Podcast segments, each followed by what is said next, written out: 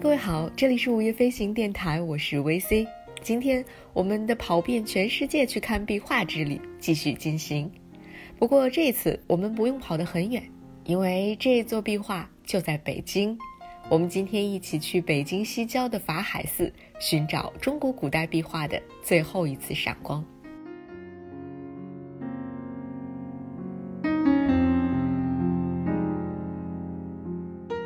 在北京的西郊坐落着一座此前并不出名的寺庙——法海寺。这座始建于明英宗正统四年，也就是一四三九年的寺院，是一座具有密宗特色的宗教寺院。法海之名是由英宗亲自所赐的，它的意思就是佛法无边，浩瀚如海。这座寺庙开始名声鹊起，大概是最近这几年的事儿。被世人推崇备至的，就是在这个寺内大雄宝殿之中的精美壁画。但是，其实这座古寺的精彩不只有壁画而已。这座明代的皇家寺院从修建之初起，就动用了木匠、石匠、瓦匠、漆匠、画室等众多能工巧匠，花费了将近五年的时间，才最终建成了如此的规模，并且在此后漫长的历史岁月当中，经历了若干次的重修。如今我们看到的这座古寺，占地面积大概有两万平方米。它拥有大雄宝殿、迦兰祖师二堂、四天王殿、护法金刚殿、药师殿以及藏经楼、钟楼等等这样的建筑。大雄宝殿之前的两棵已经矗立了千年的白皮松，更是被称作是活着的文物。在阳光非常好的日子当中，高大的白皮松和大雄宝殿相互映衬。整个法海寺都显得更加的宏伟而殊胜了。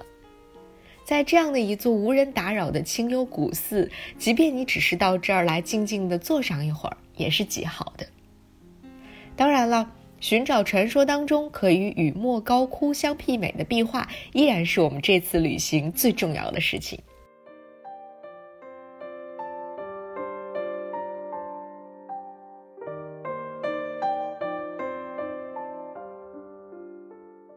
法海寺壁画的真迹全部藏于今天的大雄宝殿的六面墙壁上。每年大概只有一段的时间，允许有一定数量的游客在寺院规定的时间能够进入到大雄宝殿内部进行参观。不过，为了能够让每一位到访者都能够与法海寺精美的壁画近距离的接触，文物工作者们还特意制作了一比一的科罗版印刷复制品。并且把它放置在了药师殿里进行展示，所以如果你真的非常非常喜欢这些壁画，是可以在药师殿里看到它，并且可以拍照进行留念的。即便药师殿当中的是我们可以看到的复制品，但是你第一眼看到水月观音图的时候，我相信依然会和我一样，有一种瞬间被击中的感觉。水月观音面目端庄慈祥，身披轻纱，你甚至可以在画面上看到轻纱飘动的姿态和上面非常精致的那些花纹样式。我们很难想象，这样精致如工笔画一样的功夫会出现在这样巨幅的壁画作品当中。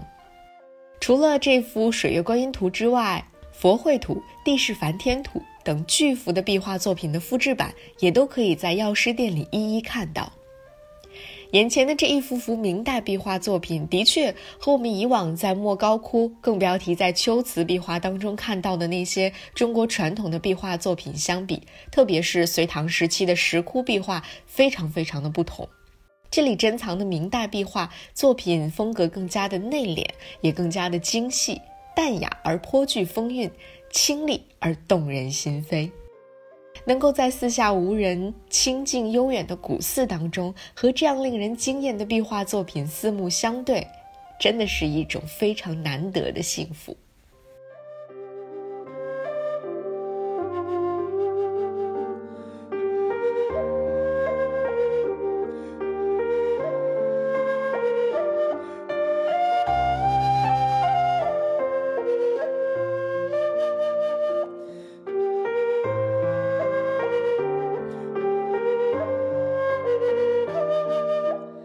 接下来我们就要体验作为壁画发现者的惊喜了。如果你是一位壁画爱好者，即便是在看过了敦煌壁画、新疆的秋瓷壁画之后，我相信你依然可以在这里感受到中国壁画艺术在明代散发出的截然不同的那种光芒。更何况，在这座古寺当中，你或许会是第一次提着手电筒体验发现者的惊喜。在寺庙规定的时间，在大雄宝殿门口排队等候。然后和其余的二十多位游客一起组成一支探险者小队，提着手电走进漆黑的大雄宝殿。当殿门在你的身后关闭之后，请大家打开手电筒，眼前的这一切都和他第一次被人们发现时的样子一模一样。三尊高大的佛像稳坐在中央，我们抬头向上看，把自己的手电指向上方，循着灯光的足迹。我们可以看到华丽的藻井已经非常的迷人了。在工作人员的指引之下，我们慢慢的向墙壁靠近，向历经了五百七十余年沧桑的壁画艺术和壁画故事靠近。在整个大雄宝殿当中，一共有九幅壁画，共绘制了人物有七十七个，其中男女老少、神佛鬼怪不一而足，他们的姿态各异，神情也不尽相同。但是壁画中所有的人物、禽兽、神怪，甚至是草木，都非常的逼真，而且生机盎然、和谐明快，组成了一个个或者清新明净，或者庄严肃穆的佛国仙境。在这次探险当中，最令人惊喜和振奋的瞬间，大概就是在光线位置的变换下，亲眼目睹立粉堆金技术所打造出的裸眼 3D 效果。所谓的立粉堆金技术，它包括贴金、混金、描金、拨金等非常高难度的技术，而通过立粉堆金这个过程，就可以让壁画当中的每一条轮廓线都呈现出浮雕一样的立体效果。这样一种非常特殊的技法，在地势梵天图和礼佛护法图当中都有体现。壁画上人物周身佩戴的珠宝，衣服上华丽的璎珞，甚至是狮子的毛发的部分，当我们用手电筒的光线照过去，在逆光的条件下，我们就能够非常清晰地看到那些突出的金线的轮廓。一幅看似非常普通的平面作品，在这个时候突然像被施了魔法一样，变得如同雕刻一般。这个时候，观众当中就会发出一阵小声的“哇”的惊喜。而在那幅高达三米多的水月观音像的真迹面前，人们会再次被深深的打动，因为水月观音的周身缠绕的那条朦胧的白色轻纱，在手电微弱的光线之下，你竟然可以看得出那种通透飘渺的质感。轻纱上的一朵朵六灵花。细若蛛丝，极其的精妙。虽然已经历经了五百七十多年的历史，却依然可以看得非常的清晰。这简直可以说是人间奇迹了。除此之外，那些眼睛炯炯有神的天神，精细到毛细血管都可以看到的小兽，还有颜色晕染的恰到好处的荷花，等等等等，都在不断的冲击着观者的眼睛，还有灵魂深处。在中国漫长的历史长河当中，法海寺几经沉浮，所幸的是，它的壁画始终在众多有识之士的保护下得以留存至今，而且依然光彩照人。或许从壁画的规模以及它的丰富程度上来看，法海寺的壁画和中国壁画艺术顶峰时期的那些作品还有很大的差距，但是我们似乎能够在这里看到明代壁画闪耀过的那一抹独有的迷人的光芒。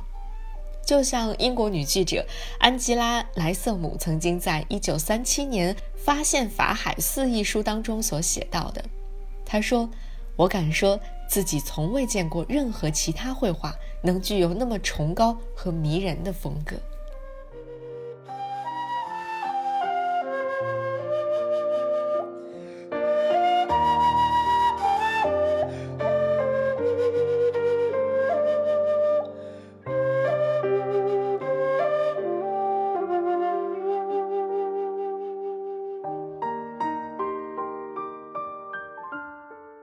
深山、古寺、壁画，加上最独特的观壁画的体验，我相信法海寺或许是北京最值得去拜访的寺庙之一了。